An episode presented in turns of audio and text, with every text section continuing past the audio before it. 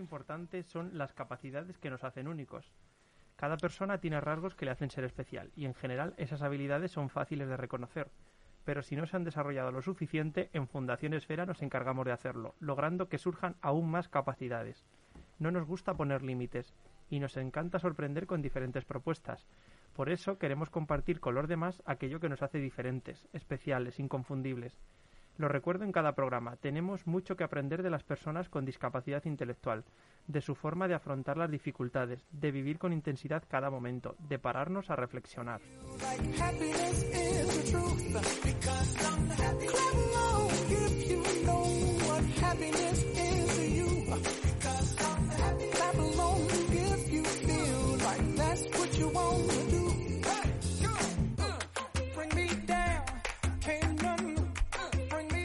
Hoy hablaremos de la importancia del ocio en la vida de las personas y de la necesidad de disfrutar de planes lúdicos, de esas actividades que nos hacen sentir bien, que nos motivan. Aunque en muchas ocasiones no se aprecie a simple vista, lo cierto es que muchas entidades que apoyan a personas con discapacidad intelectual ofrecen este tipo de servicio porque comprueban el desarrollo de capacidades y muchas de las habilidades de los participantes. Para hablar de estos aspectos tan interesantes, hoy me acompaña mi compañera Gema Neila. Buenos días, Gema es la responsable del área de desarrollo social de Fundación Esfera, de la que dependen directamente pues los clubes de ocio. Bienvenida nuevamente al programa que estuviste hace un par de semanas, pero no pudiste hablar mucho. Sí, hubo otro tema muy importante que no lo podíamos dejar atrás, por lo tanto le dejé a mi compañero que se, pudiera expresar todo lo que quisiera. Bueno, llevas varios años eh, al frente de, de, los clubes de ocio de la, de la Fundación ¿Por qué crees que es importante al final eh, el ocio en nuestras vidas? Bueno, sí que es verdad que, mm, y con lo que ha surgido ahora con esta pandemia, nos hemos dado cuenta que, el ocio es algo que nos enriquece, ¿no? Y que mm, al final pues nos beneficia en muchos aspectos. Eh, desarrollamos pues muchas capacidades, eh, en las cuales pues eh, nos benefician psicológicamente y físicamente, está claro. Entonces, bueno, pues sí que es verdad que es importante el que podamos tener nuestro ocio y más en estas personas con discapacidad intelectual porque si a nosotros de por sí nos benefician, a ellos muchísimo más todavía. Es una de las áreas más activas de la fundación, ¿no? Y además, en este tipo de entidades de personas con discapacidad, eh, el área de ocio suele ser también como muy participativo, ¿verdad? ¿Comprobáis los beneficios en, los participantes? Sí, eh, la verdad es que sí, efectivamente. Sobre todo ahora en un grupo de ocio que tenemos que es de adolescentes, sí que a lo largo de, los meses se, se, nota mucho la, mejoría, ¿no? Eh, y esto nosotros lo podemos comprobar, los profesionales lo comprobamos, pero quien mejor no lo pueden decir son las familias. Y sí que es verdad que nos podemos encontrar con casos de, de adolescentes que vienen, que a lo mejor la única relación que tienen es con la familia o, y, y, el participar en estas actividades de ocio les hacen empezar a tener otras relaciones, ¿no? Al final llegan a dirigirse a compañeros, a poder transmitir sus deseos, sus inquietudes, cosas que antes eso ni lo transmitían, ni a los compañeros ni a las familias. En los últimos años ha crecido este área de la fundación y actualmente hay clubes de ocio, si no me equivoco, para niños, adolescentes, jóvenes y personas adultas, ¿no? y a pesar de las dificultades mantiene sus actividades durante todo el año, sorprendiendo cada fin de semana con diferentes planes lúdicos y abiertos a la participación de más personas, ¿no? Si se quieren incorporar y alguno nos está escuchando, puede hacerlo. Sí, eh, nosotros estamos abiertos a todas las personas. Sí que es verdad que ahora con el tema del COVID eh, lo que más eh, a, a, quien más nos dirigimos bueno no a quien más nos dirigimos sino quien más nos lo demanda no son eh, todas esas personas que están en nuestros centros eh, residenciales y, y, bueno pues nosotros sí que pues aprovechamos y realizamos un poco las actividades que ellos nos demandan en ese aspecto pero un poco sí que comentar pues eso que estamos abiertos a todos pero que ahora todavía hay personas que tienen miedo, ¿no? Pero bueno, aún así seguimos con nuestras actividades, nuestro ocio, que creemos que es súper importante y más en estos momentos. Cuéntanos un poco, si quieres, eh, cómo funcionan los clubes de ocio, porque hace años los profesionales proponían algunas actividades, ¿no? Y luego directamente el que quería se sumaba a ellas, pero ahora creo que ha cambiado también la forma de actuar por parte de los profesionales y de voluntarios, ¿no? Entonces es como un servicio de apoyo a, los participantes en los que ellos toman la decisión de, pues nos gustaría ir al cine, nos gustaría hacer un viaje, ¿no? ¿Cómo funciona más o menos? A ver, sí que mm, está habiendo una transformación. Todo esto cada vez toma más fuerza en la persona con discapacidad intelectual. Antes éramos nosotros los que decidíamos qué actividades realizar, cómo hacerlas, dónde ir pero sí que es verdad que cada vez pues eh, contamos más con la opinión de, estas personas. Entonces, bueno, pues antes de tomar cualquier iniciativa o de programar alguna actividad, siempre se les comenta a ellos, se les pregunta, se trabaja con ellos qué es lo que quieren, qué es lo que desean, qué les apetece, qué les gusta, eh, el precio de la actividad, eh, cómo la vamos a desarrollar. Bueno, pues al final ellos, al final tienen que formar parte de sus decisiones y de lo que quieren hacer, está claro. Antes hablabas de, los adolescentes y con otros clubes que hay también en la fundación, ¿no? ¿Cuál es el más activo y en el que se ven más cambios, en el que se nota más evolución en los participantes?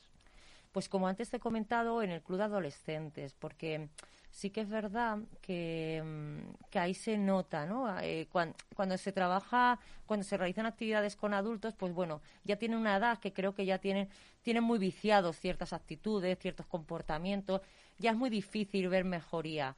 Hombre, sí que es verdad que se nota muchísimo en cuando estamos cuando hay adultos que llevan a lo mejor dos fines de semana sin hacer alguna actividad o sin poder salir, sí que bueno, pues su comportamiento es como eh, eh, se les ve como pues más irritables, más preocupados. Mm, bueno, sí que en, su carácter se les nota. En cuanto hacen una actividad, pues ya es como se encuentran más relajados, más felices.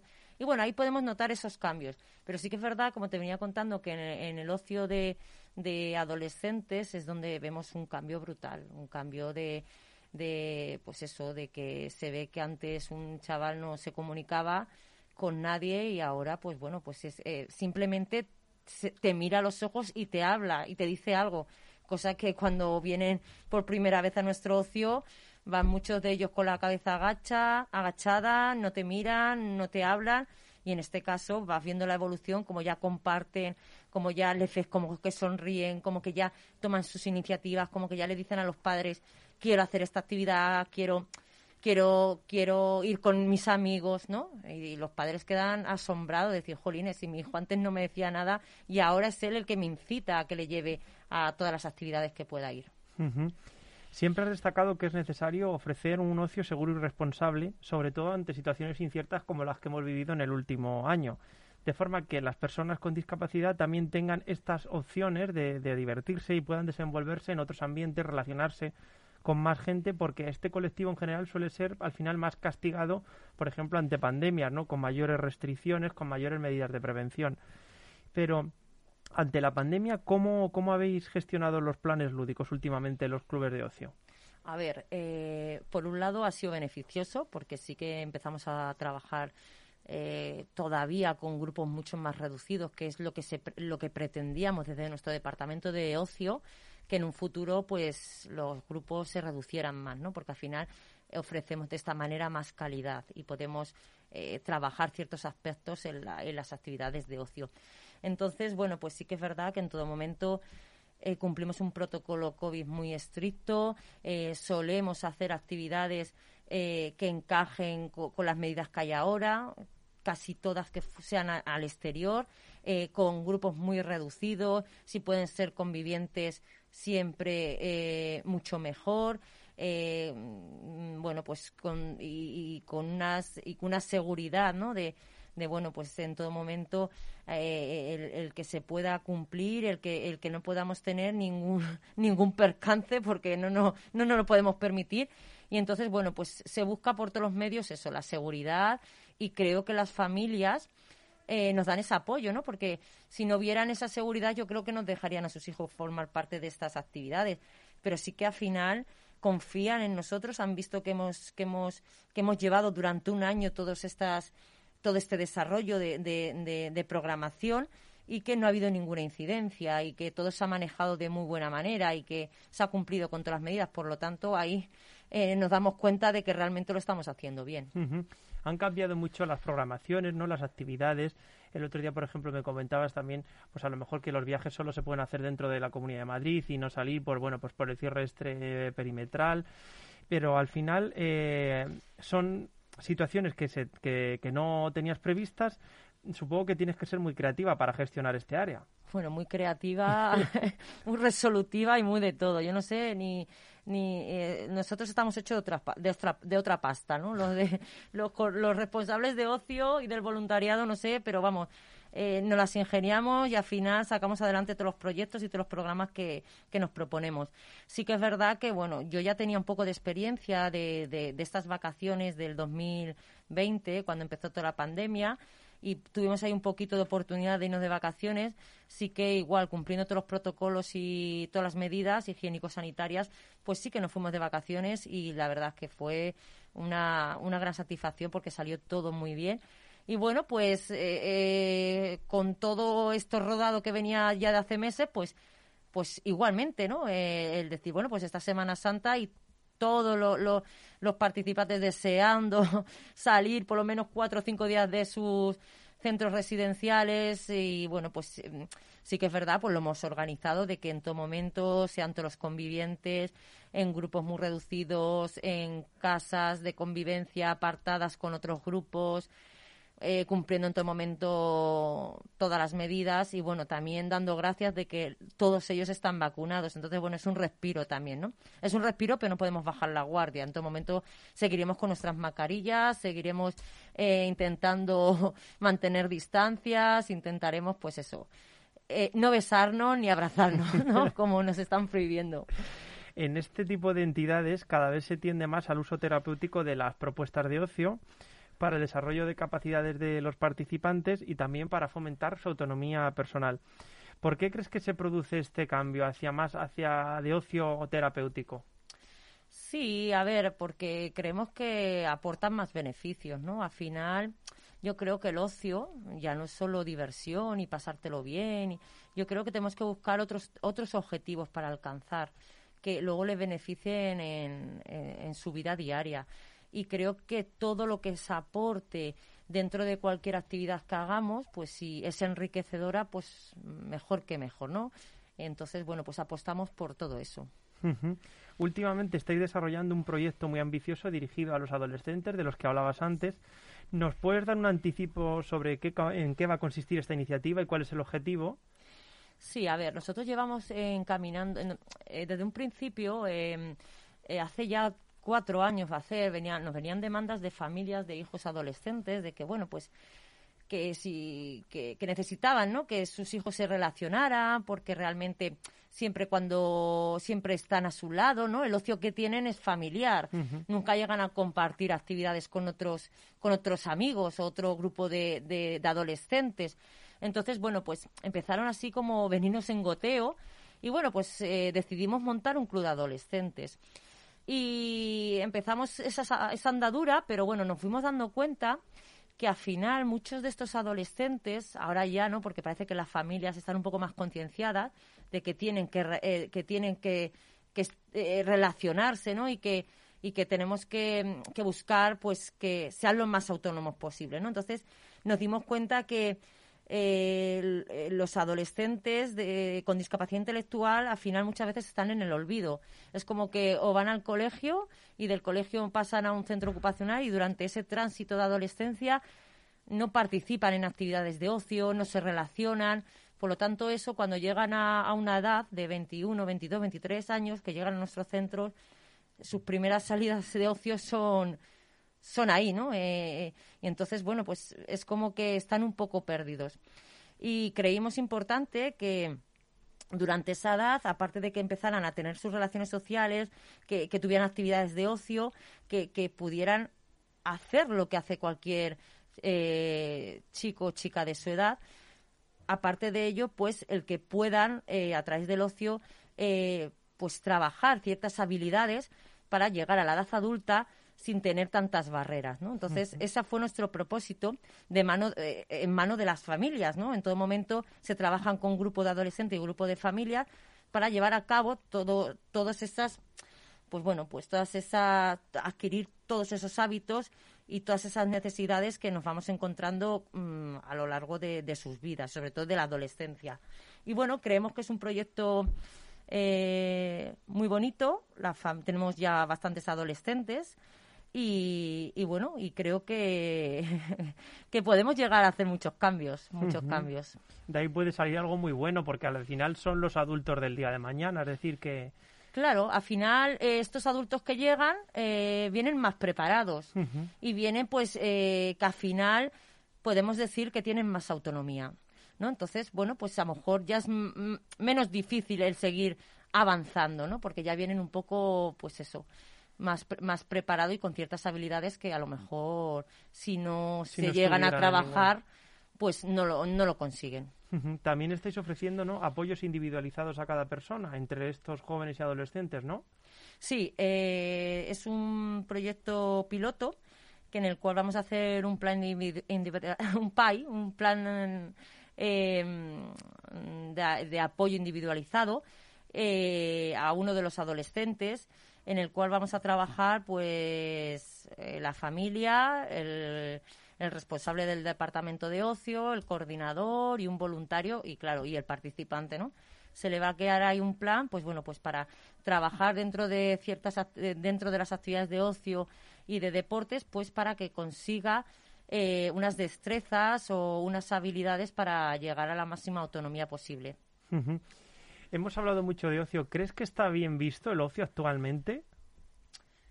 Sí, eh, está bien visto. Lo que pasa que es eh, sigue siendo esa parte de, bueno, pues eh, como que el ocio no es importante, pero porque está al alcance de todos. Pero si nos analizamos con toda la situación que ha pasado, si nos faltara el ocio, realmente nos daríamos cuenta que, tiene que estar en nuestras vidas y que yo creo que tenemos que darle ahí todo nuestro apoyo y más en este colectivo. Hablabas antes de que muchos participantes no se, no se han vuelto a unir por el miedo. Y yo he elegido hoy una canción para, para animarles a que, bueno, pues que al final es verdad que hay que tener precaución, pero que no podemos tener miedo, no podemos vivir así con esa situación o esa sensación de, de inseguridad, ¿no? Así que si te parece, escuchamos unos segundos de la canción y luego vuelvo a hablar de unas propuestas lúdicas. Vale, gracias Jesús.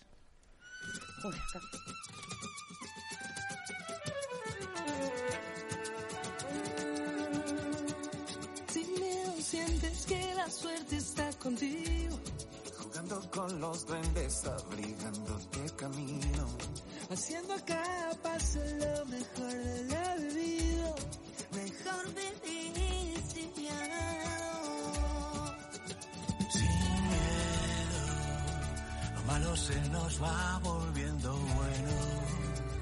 Las calles se confunden con el cielo y nos hacemos aves sobrevolando el suelo. Así sin miedo, si quieres las estrellas vuelco el cielo.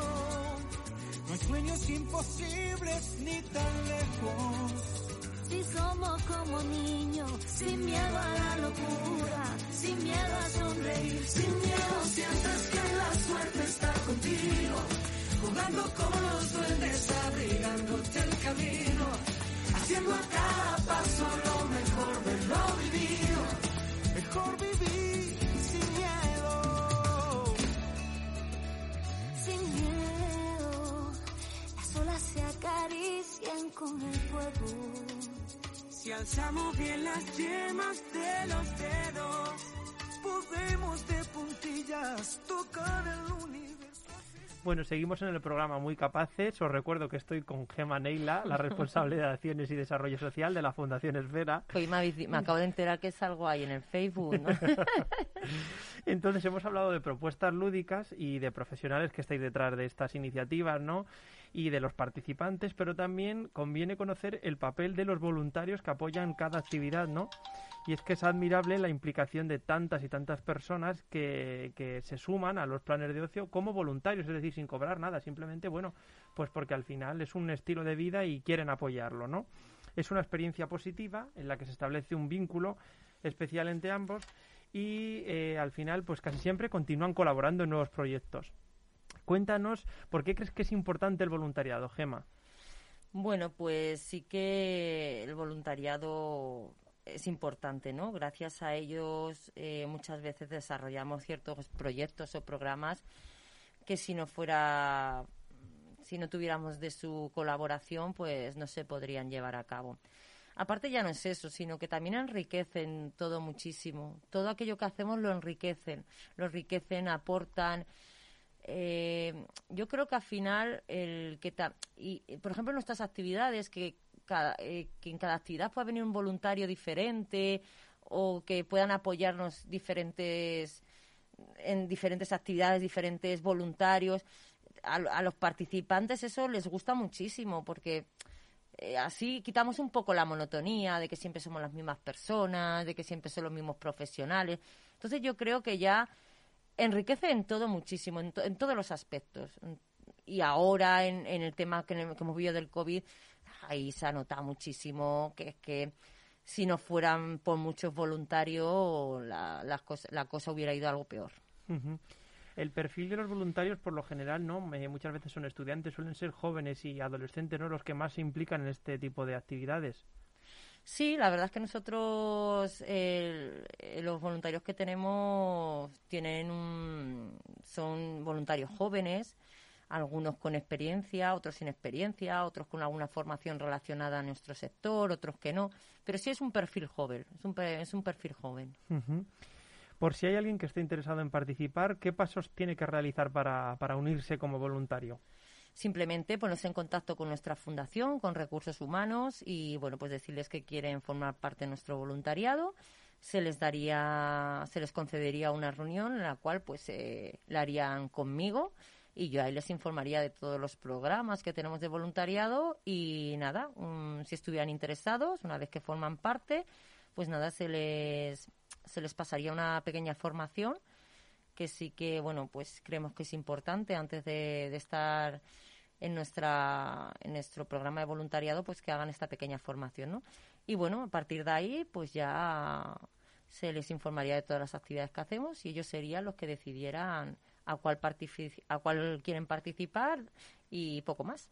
Sí, en función, supongo, ¿no? del horario que tengan, porque muchos estudiarán, y de las preferencias, de porque no solo tenéis tema de ocio, ¿no? de voluntariado, sino que también en deporte, en eventos, en campamento, talleres infantiles, ahí también ofrecéis esa, esta oportunidad. Sí, llegamos a tener hasta seis y siete programas de voluntariado, lo cual pues incluyen, como tú bien has dicho, tú bien has dicho, club de ocio, eventos, eh, deportes, talleres, campamento urbano, vacaciones de verano, bueno, y creo que dos o tres programas más tenemos por ahí.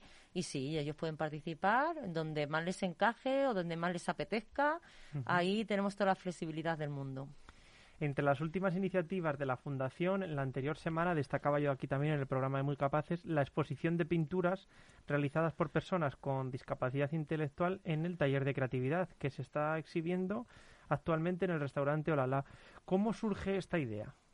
Bueno, la verdad es que nosotros tenemos muy buena relación con lo que es el comercio de Leganés, porque nuestros participantes del Club de Ocio sí que realizan muchas actividades aquí en el municipio. Por lo tanto, pues tenemos muchas relaciones con, con restaurantes, con cafeterías, con tiendas, bueno, con academias. Entonces, bueno, pues nos sugirieron que, que bueno, que, que si nosotros te podíamos hacer alguna exposición de algo que hicieran eh, los alumnos de, de los talleres que tenemos y entonces, pues bueno, comenté que sí, que no tendríamos ningún problema, porque nosotros anteriormente también expusimos en otra cafetería que hay aquí en el municipio de Leganés, la Eñe, que les di un recuerdo que ya no están aquí, pero bueno. Em, y, y sí, y efectivamente, y pues qué mejor que eso, que el colaborar de esta forma conjunta, ¿no? Y queremos continuar, queremos que, mm, queremos cerrar algunas colaboraciones con otros restaurantes de Madrid y a ver si podemos estar durante todo un año o todos los años que sean posibles ir recorriendo nuestras obras de arte pues para que la gente visualice, ¿no? Visualice todo aquello que, que las personas con discapacidad pueden hacer. Sí, al final es una forma también no de mostrar el trabajo que se realiza en los talleres de por un lado de los profesionales y del apoyo que ofrecen a las personas con discapacidad. ¿Tenéis prevista, comentabas el tema de, intentar exhibir las obras en otros restaurantes de Madrid, ¿tenéis previstas nuevas acciones también de este tipo?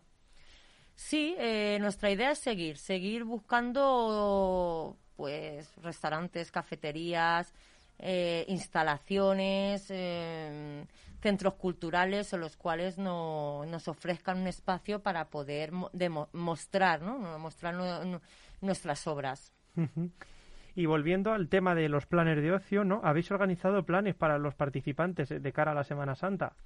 Sí, sí, como ya te he comentado, se, se van de, de casa rural. ¿Os habéis atrevido? Sí, sí, sí, sí, sí, sí.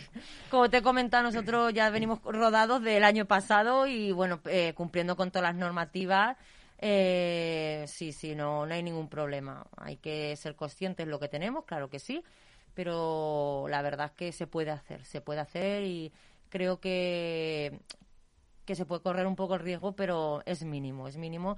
Y aparte, como os he comentado antes, eh, pues bueno, la situación para nosotros ya es algo diferente de la que teníamos hace tiempo. Claro, y de cara al verano, ¿cómo lo ves? ¿Crees que se van a poder hacer vacaciones, planes o cómo, cómo lo ves tú? A ver, yo creo que sí, si hemos podido en Semana Santa, ah, pero bueno, ya sabemos todo que esto va cambiando en función de semanas, de días creo que el COVID no irá peor, sino que iremos a mejor. Por lo tanto, tengo esa esperanza de que de que sí podamos hacerlo. En mi cabeza cabe de que una vez que pase Semana Santa, programar las vacaciones. Por lo tanto, eh, ya te vendré a contar qué es lo que vamos a hacer. pues sí, sí, lo esperamos. Pues nada, veo ya que se nos echa el tiempo encima, así que nada, gracias otra vez por participar aquí en el programa de Muy Capaces, Gemma. Nada, gracias a ti, Jesús, como siempre. Que sigáis ahí trabajando en ocio para dar esta oportunidad, no solo a los jóvenes, sino a todas las personas con discapacidad. Y nada, con estas ganas de pasarlo bien y de disfrutar planes de ocio, que ya estamos a jueves, pues llegamos al final del programa. Vale, pues muchas gracias. Así que nos vemos el próximo jueves.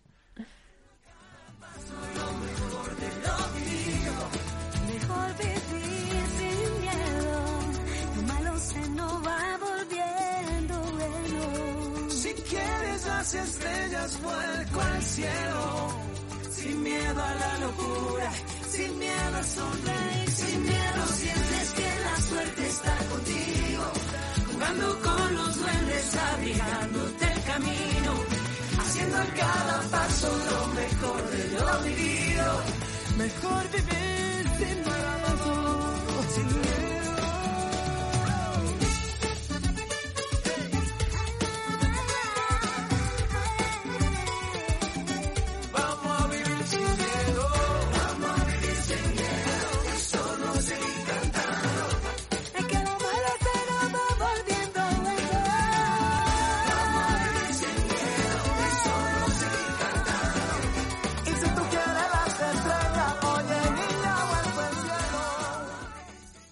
Oye, Almudena, se me había olvidado contarte algo. Cuéntame. Pues que me lleva pasando algo muy extraño desde hace unos días.